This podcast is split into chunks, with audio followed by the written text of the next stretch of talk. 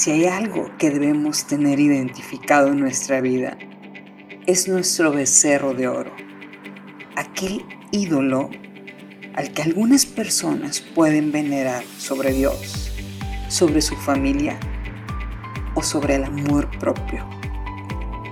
Una vez que lo tenemos identificado, podremos reconocerlo en nuestra vida diaria cuando decidimos pasar más tiempo enfocadas en redes sociales, en defender ideas que no nos suman, en identificarnos con un grupo que no aporta en nuestra vida, pasamos a quitarle poder a ese ídolo y podemos identificar nuestra energía y enfocarla en cosas productivas.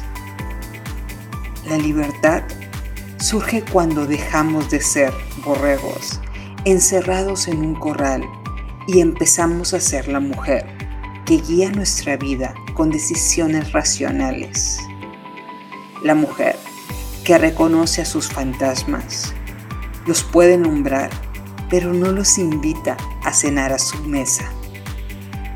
La mujer que sabe que la vida no es sencilla, pero decide no cargar con piedras ajenas, con pesos del pasado, con culpas que solo opacan la energía que necesitamos para elegir dar un sólido primer paso. Incluso la noche más oscura terminará con la salida del sol.